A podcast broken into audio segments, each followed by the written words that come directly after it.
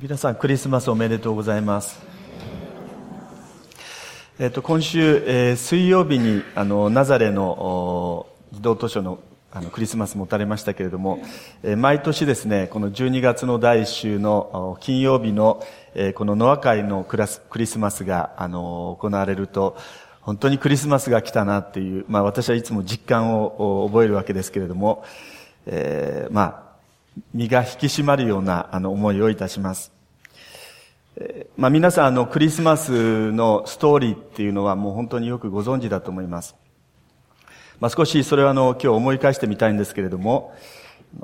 イエス様の誕生をですね、2000年前ですね、イエス様の誕生を最初に知らされた人々は、えー、野宿しながら、寒い夜野宿しながら夜通し、羊の群れの番をしていた、まあ、羊飼いたちだったんですね。で、あのイエス・キリストの誕生の夜、彼らはベツレヘムの野で羊のお世話をしていました。しかし、実際、当時の社会で、まあ、何が起こっていたかというと、まあ、先ほどの司会の宮台さんが祈ってくださったように、本当に悲しいことがたくさんあったわけです。で、特に世界規模の人口調査が行われていました。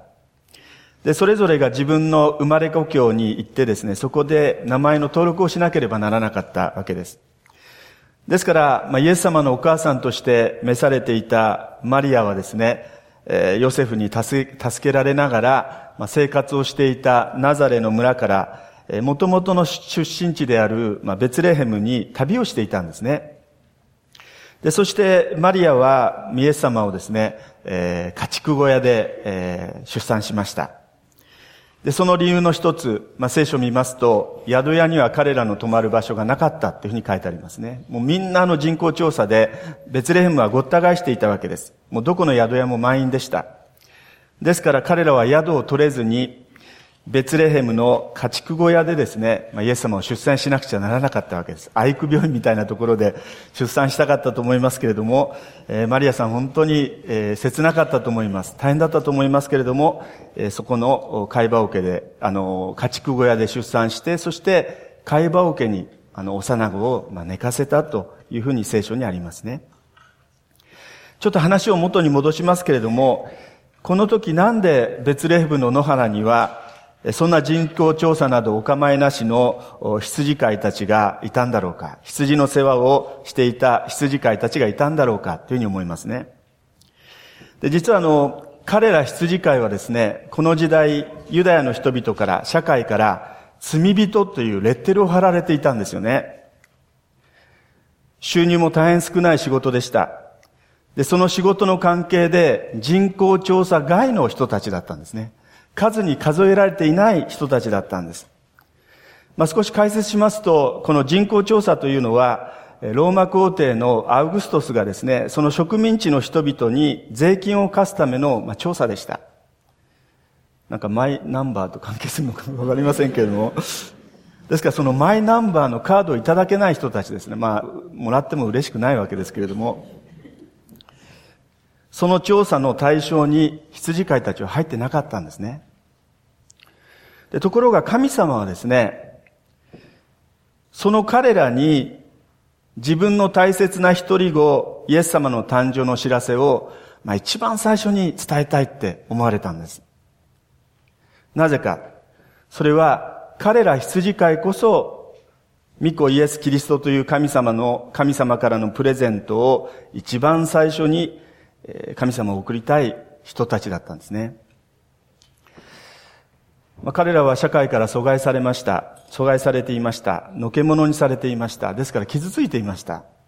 みんな神の形に作られている心を持った人たちですけれども、人間扱いされてないわけですから、えー、本当に傷つき、えーまあ、悲しい思いをしていたんだと思いますね。ですから神様はもう彼らに一番最初に伝えたかった。一番最初に伝えて、しっかりと抱きしめて、もう心配しないでいい、大丈夫だと、守ってあげたい。神様そういうふうに考えたからなんですね。で、羊飼いは人と顔を合わせることに、まあ、怯えていた人たちでした。私たちもそういう経験があると思いますね。彼らは心に不安を抱えていた人たちでした。こんなんではいけないんじゃないかとかですね、自分は生きていていいんだろうかとかですね、周りから白い目で見られ、えー、本当に自分に自信が持てない。自分が好きになれない。なんで羊飼いの家なんかに生まれちゃったんだろう。そうした自分の運命を呪っていたかもしれませんね。で、それが彼らの親の仕事ですから、もうそうそうするしか食べていけなかったわけですね。あの、私の父はですね、あの、紳士服の小売、紳士服の小売店を経営していたんですね。で、日曜日は、あの、家が休みじゃないんですね。書き入れ時って言ってですね、まあそんな書き入れでも何でもないんですけども、ほとんどお店に、あの、お客さん来ないんですけども、でも日曜日は書き入れ時なんて昔から言われていて、そして日曜日にお店を開けていました。で、月2回水曜日が、あの、お休みでしたね。で、私はあの、本当に小さい頃ですね、何度も何度もですね、日曜日が休みのうちに生まれればよかったなっていうふうに、本当に思っていました。まあ、あの、説教の準備しながらですね、そういえば私も牧師なんで、日曜日が一番忙しいので、えー、もしかしたらうちの子供たちもですね、日曜日が暇な家に生まれればよかったなと思ってたかもしれないなと思いました。まあ、あの、以前、え、うちに遊びに来た、あの、娘の友達がですね、えー、おじいちゃん日曜日だけお仕事いいねってこう 言われたことをいつも思い出すんですけども、まあいろいろあの、子供に向かって説明してもわからないので、まあ可愛い顔してきついこと言うなと思いながら、あの、見ていましたけれども、まあ話を元に戻しますけれども、羊飼いはですね、みんなから喜ばれるえ職業ではなかったわけですね。むしろ、えみんなから疎んじられる仕事を彼らしてたんです。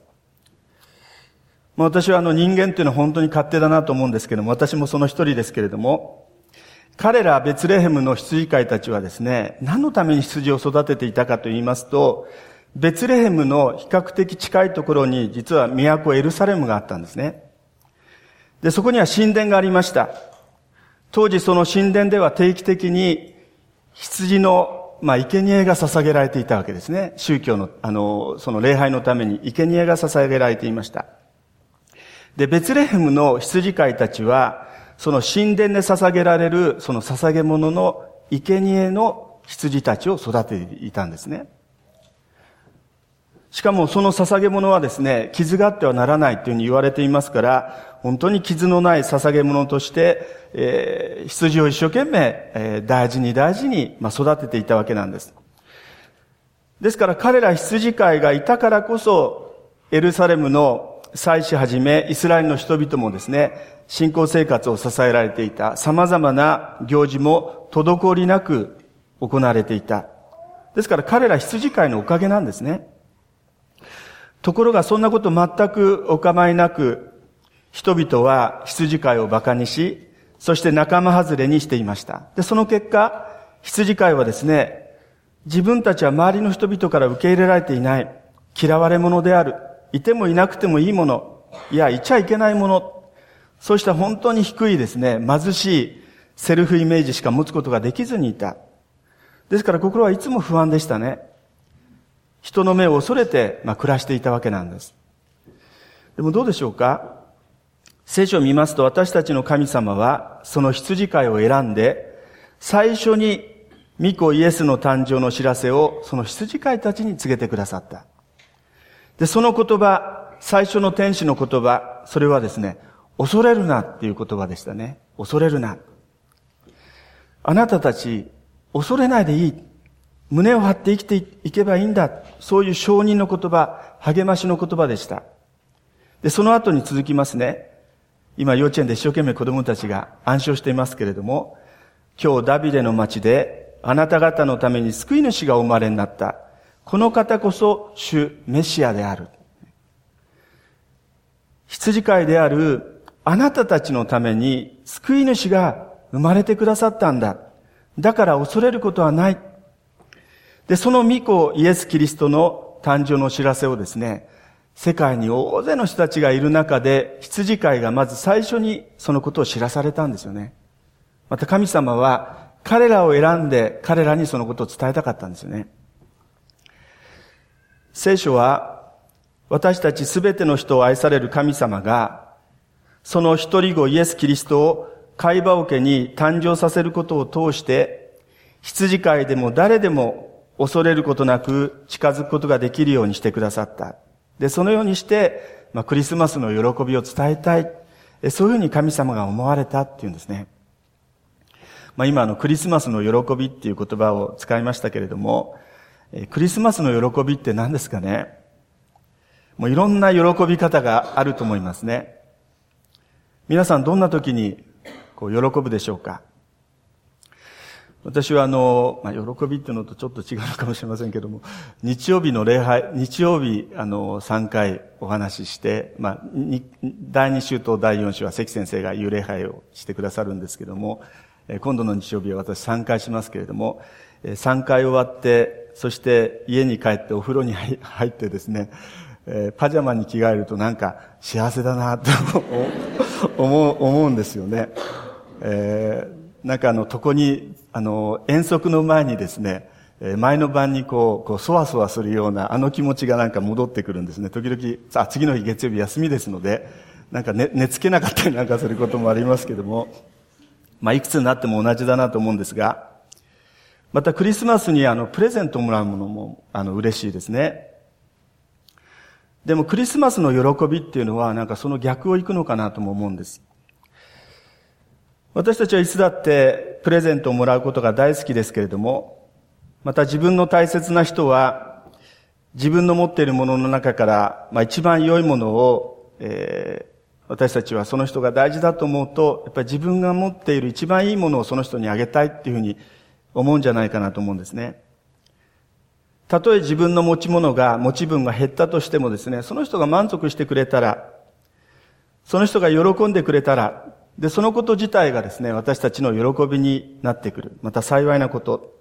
で、それは、私たちにプレゼントをしてくれる方の顔を見るとですね、よくわかるわけです。みんな、こう、ニコニコしながら、私たちにプレゼントを送るわけですね。イエス・キリストがお生まれになった時に、遠く東の国から博士たちがやってきました。はるばる砂漠を越えて、まあ、大変な旅をしてやってきました。三人の博士って言われていますけれども、多分三人じゃなくてですね、こう、こう、体を組んでやってきたんじゃないかなと思いますね。三人ぐらいだと、多分あの、その長い砂漠の旅はですね、えー、持たなかったんじゃないでしょうか。ただ、黄金入港没薬っていう三つの宝物があったので、えー、一般に三人の博士っていうふうに言われていますけれども、聖書を読むとどこにも三っていう数字が出てこないんです。いずれにしてもその遠い東の国から博士たちがやってきた。はるばる砂漠を越えて本当に大変な旅をしてやってきた。で、そのためには自分たちの持っているお金とか時間をもうすべて費やしてやってきた。そしてとうとうイエス様にお会いした。で、その時ですね、博士たちはヨセフやマリアさんからご苦労様とねぎらいの言葉をかけてもらったでしょうかあるいは、本当に長い旅ありがとうございます。お疲れ様ですって言って何か、こう、プレゼント、ご褒美をいただいたでしょうか何もありませんね。聖書に書いてありません。逆に、彼ら、博士たちからですね、自分たちが用意してきた宝物、黄金、入香、持ち役を、まあ、イエス様にプレゼントしたっていうふうに聖書に出てきます。一説によると、この黄金入香持ち役というのは、彼ら博士たちの商売道具であったというふうに言われていますね。ですから、博士たちはもうすっからかんになってしまいました。商売道具も全部捧げてしまったわけですから。でも、聖書を見ると、そのすっからかんになったはずの博士たちはですね、喜んで帰っていったって言うんですね。改めて聖書に出てくる博士たちのことを思い巡らすときに、プレゼントを私たちいただくこともちろん嬉しいことですけれども、でも聖書の中にですね、受けるよりは与える方が幸いだ。そういう言葉の通りに、プレゼントすることは、もっと嬉しいことなんだっていうことを、私たちは、あの、知らされるように思うんですね。そして、プレゼントすることの喜びを経験すると、クリスマスにイエス様がお生まれになったことの意味が、だんだん私たちの中に実感として湧いてくるんじゃないかなと思います。もう何年も前の話ですけれども、えー、クリスマスの季節によく語られるお話です。カナダにですね、えー、カナダの、まあ、新聞に載った、まあ、実話なんですけれども、クリスマスの夜のことでした。一人の女の子が、えー、冷たい、えー、風が吹き抜ける、本当に暗い、えー、夜道をですね、歩いていきました。どこまでも続く、まあ、こちらにこう、レンガの高い、あの、塀がありまして、そのそばをですね、女の子は歩いていったんですね。まあ、彼女は小さなプレゼントを、こう、胸に抱えて震えながら、ま歩いていました。実はそのレンガの向こう側ですね、刑務所で、その子のお父さんがそこに入っていた。服役していた。で、やがてその刑務所の門のところまで来てですね、その女の子は主営のおじさんに、あの、お願いするんですね。おじさんお父さんに会わせてください。そうしましたら、主営のおじさんはダメだって言うんですね。もうとっくに面会時間は過ぎているし、もう帰りなさいと、こんな夜、あの、危ないから帰りなさい。で、彼女はですね、えー、食い下がって、あの、お父さんに、あの、プレゼントを用意してしたいんで、もう本当ちょっとだけでいいからおじさん、お父さんに会わせてください。こう言うんです。でもあの、刑務所ですので、規則は非常に厳しいですから、もうダメだと。こういう規則があるからもう明日出直してきなさい。そうに女の子に言うんですね。でももう明日になったらクリスマスは終わってしまう。だからもうちょっとだけでいいからお父さんに会わせてほしいってこうお願いするんです。でも、その主演のおじさんはですね、もうガンとして許さずにもうダメだから帰りなさい。とうとう女の子は泣き出してしまいました。で、ちょうどそこにですね、所長さんが通り過ぎた。通りかかった。で、かわいそうに思った所長さんはですね、その女の子に優しく声をかけまして、じゃあ、おじさんが、おじちゃんがそのプレゼント預かって、お父さんに届けてあげるからって言って、そのプレゼントを預かったんですよね。女の子は、まあ、あの、それがお父さんのところに届くっていうことで、まあ、そのおじちゃん、所長さんに託してですね、まあ、帰ってきました。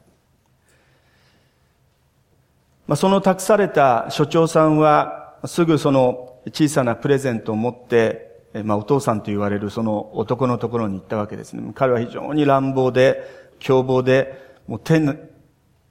手のつけられない、まあ、囚人だったようです。で、独房の中でですね、所長さんからそのプレゼントを受け取ったその男は、リボンをほどいて、そうしましたら一枚の紙切れ、メッセージがそこに入っていた。こういう内容だったそうです。大好きなお父さんへ、お父さんが殺人犯だということが恥ずかしいと言って、お母さんは家を出てしまいました。クリスマスにお父さんにプレゼントを送りたいと思いましたが、お金がありません。そこでお父さんが優しく撫でてくれた私の赤い巻き毛の髪を切りました。お父さん、私はどんなに辛くても、厳しくても、お父さんが帰ってくるまで頑張ります。お父さんも頑張ってください。刑務所は寒いと思います。お父さん風邪ひかないでっていう、そういう、まあ、文章が綴られていたそうですね。まあ、読んでいくこのお父さんの目に、もう、どーっと涙が溢れてですね。で、お父さん箱の中から赤い巻き毛を掴み出すと、取り出すとですね、その中に顔をうずめて泣いたそうですね。肩を震わせながら泣いたそうですね。で、その次の日、そのお父さん、その男はですね、もうまるっきし別人のようになってしまったそうです。大きな刑務所の中で最も模範的な囚人に変えられたそうですね。神様は私たちが愛されるべき、本当に大切な存在であるということを私たち一人一人に知らせたかった。この女の子が自分の巻き毛をプレゼントしたように、実にご自分の一人子イエス様を私たちに与えても惜しくないと神様思われるほどに私たちを本当に大事に思ってくださった。で、そのことを伝えようとしてですね、まあ、女の子はそれを箱に詰めて、またメッセージを添えて、そして託したわけですけれども、イエス様は、神様はですね、イエス様を私たちに送ってくださった。